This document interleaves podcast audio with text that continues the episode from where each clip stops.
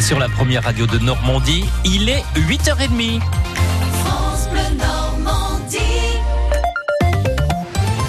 Votre journal avec euh, Carole Louis.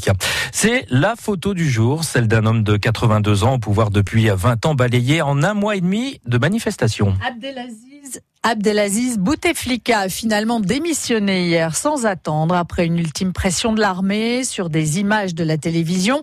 On voit un homme penché sur son fauteuil à gare en tenue traditionnelle remettre sa démission au président du Conseil constitutionnel. Un geste salué à grands coups de klaxon à travers tout le pays. Euh, des Algériens qui réclament toutefois de voir tout le système disparaître. De nouvelles élections devraient avoir lieu dans les trois mois en Algérie.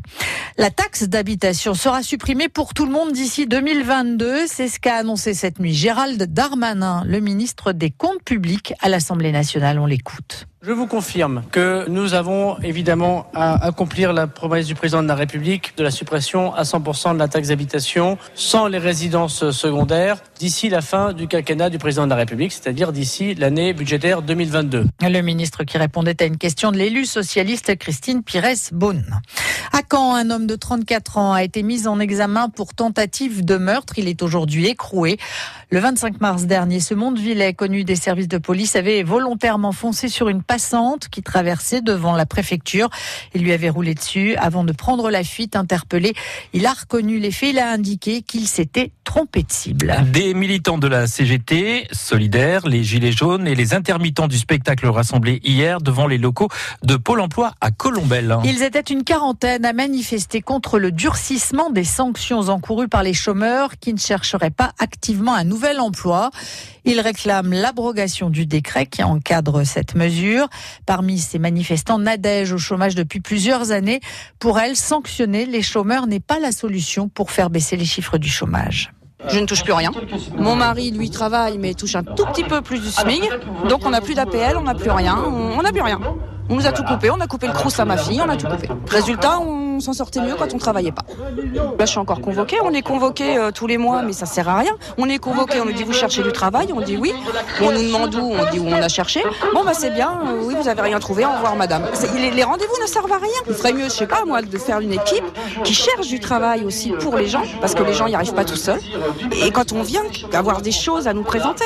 Des propos recueillis par Marianne Yotis. Du football et deux matchs en retard de la 30e journée de Ligue 1 ce soir. Strasbourg, Reims et Montpellier, Guingamp, que les Canets suivront de près d'ailleurs. En Coupe de France, sachez que Rennes a éliminé Lyon hier soir 3-2 à suivre ce soir PSG Nantes.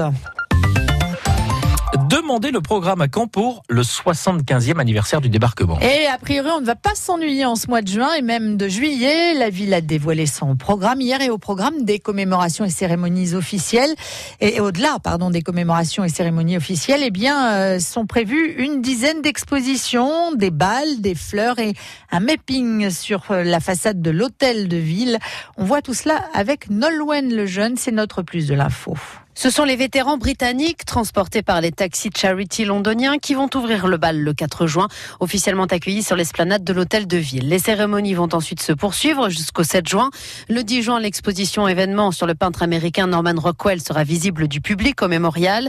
Une dizaine d'autres expositions, principalement sur la vie des Canets durant la guerre, seront proposées à l'hôtel de ville, au château ou encore au musée de Normandie, avec des documents encore jamais montrés au public. Patrick Nicole, conseiller municipal aux anciens combattants et à la mémoire. Nous avons trouvé encore des archives inédites, à la fois dans les archives officielles, dans des dons qui ont été faits, mais aussi dans les archives de la presse locale. Des photos assez étonnantes que vous verrez à la fois dans la salle du scriptorium à Caen, mais aussi euh, dans la ville. Notamment un parcours urbain composé de 24 panneaux qui permettront de comparer Caen avant et après 1944. Les Canets vont aussi pouvoir danser, comme l'explique Catherine Pradal-Charazin, adjointe au tourisme, et ils vont même pouvoir danser deux fois. Parce que la ville de Caen a été libérée en deux fois. Donc nous aurons un premier bal place Saint-Sauveur le 9 juin et puis nous aurons le second lors de la libération de la rive droite le 19 juillet. La ville propose également une animation vidéo, un mapping sur la façade de l'hôtel de ville, des séances de cinéma en plein air sur la presqu'île, un festival du court métrage, un concert au conservatoire et aussi un jardin d'été aux couleurs de la libération sur la place Saint-Sauveur. Avec le coquelicot pour la Grande-Bretagne, avec le bleuet pour la la France et le myosotis blanc pour les Allemands. Et puis on va réintroduire les roses qui avaient été créées pour fêter le 50e anniversaire du débarquement. Et pour le 70e, nous avions aussi une rose qui avait été créée à cette période-là. Caen va également accueillir des délégations de ces villes jumelées, Portsmouth, Würzburg, Alexandria. Une délégation de la ville québécoise de Lévis sera également là. Lévis, siège du QG du régiment de la Chaudière, qui a participé à la libération de Caen et qui pourrait faire l'objet d'un prochain jumelage. Et sachez par ailleurs que le maire de Caen a invité le chef de l'État à venir inaugurer l'exposition Rockwell et la nouvelle salle immersive au mémorial. Mais pour l'instant, pas de réponse. Un plus de l'info à retrouver sur francebleu.fr.